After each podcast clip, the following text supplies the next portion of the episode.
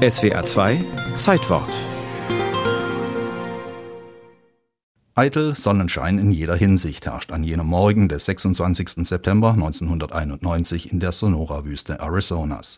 Vier Frauen und vier Männer betreten ein futuristisches Riesengewächshaus namens Biosphäre 2, um sich für 24 Monate darin einschließen zu lassen. Hermetisch abgeschottet vom Rest der Welt der Biosphäre 1. In ihren dunkelblauen Designeranzügen erinnern sie an die Besatzung von Raumschiff Enterprise. Und das ist kein Zufall.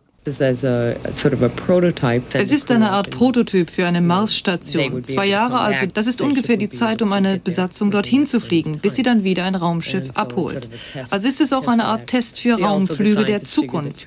Zwei Jahre geben uns mit Sicherheit die Daten, um sagen zu können, okay, wenn Biosphäre 2 so lange völlig abgeschlossen, ohne Zufuhr von Luft oder Wasser arbeitet und die Atmosphäre dann immer noch in Ordnung ist, dann können wir sicher sein, dass das System sich selbst erhält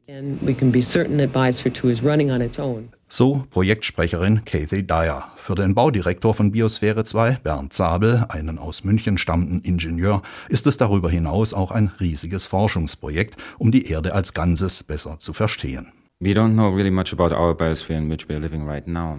wissen nur sehr wenig über die Biosphäre, in der wir alle leben. Wie die verschiedenen Organismen dort zusammenwirken zum Beispiel oder wie sich der Kohlendioxidgehalt der Atmosphäre reguliert. Es gibt jede Menge offener Fragen und einige davon hoffen wir mit Hilfe der Biosphäre 2 klären zu können. Immerhin reagiert unser Versuchsprojekt etwa 6000 Mal schneller als die Erde, was die Recyclingraten, den Kohlendioxidumsatz oder den Wasserkreislauf angeht. Damit können wir im Schnelldurchlauf erkennen, wie die Prozesse auf der Erde funktionieren. Eine kühne These, denn wenn alle Prozesse so viel schneller ablaufen, werden sich auch ganz andere Gleichgewichte einstellen. Zwar haben sich die Erbauer der Biosphäre 2 redlich bemüht, eine möglichst realitätsnahe Miniaturausgabe von Mutter Erde zu schaffen. Auf einer Fläche von 13.000 Quadratmetern und in einem Volumen von mehr als 200.000 Kubikmetern haben sie rund 4.000 verschiedene Tier- und Pflanzenarten untergebracht und versucht, auch alle Lebensräume irgendwie zu simulieren. Aber eben deshalb war das Projekt von vornherein zum Scheitern verurteilt. Viele haben das vorausgesehen, unter ihnen auch der Biochemiker David Stumpf. In der Biosphäre 1 werden Sie keine Wüste finden, die nur fünf Meter von einer Steppenlandschaft entfernt ist, oder einen tropischen Regenwald, der nur fünf Meter neben einer Savanne liegt. Meiner Meinung nach wird sich die Biosphäre 2, so wie sie angelegt ist, zu einem Eintopf der verschiedenen Spezies entwickeln, und von den ursprünglichen Ökosystemen wird nichts mehr übrig bleiben.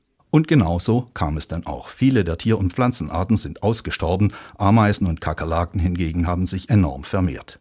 Die acht Bionauten hatten ständig Kohldampf, klauten sich gegenseitig das Essen und gerieten sich darüber heillos in die Haare.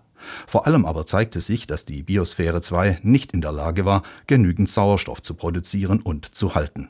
Jane Pointer, mit 29 Jahren damals eine der jüngsten im Team, erinnert sich. Die Sauerstoffkonzentration in der Luft hat bedrohlich abgenommen. Aber das haben wir erst nach einem halben Jahr bemerkt. Das war das große Rätsel. Wo geht bloß der ganze Sauerstoff hin? Ein Teil davon, so zeigte sich schließlich, wurde schlicht vom Beton der Konstruktion absorbiert. Deshalb musste immer wieder Frischluft von außen zugeführt werden. Damit aber wurde das ganze Experiment wissenschaftlich wertlos. Dennoch haben die acht Bionauten in ihrem aus den Fugen geratenen Terrarium tapfer ausgeharrt. Zwei Jahre und 20 Minuten nach ihrem Einzug verlassen sie am 26. September 1993 die Biosphäre 2.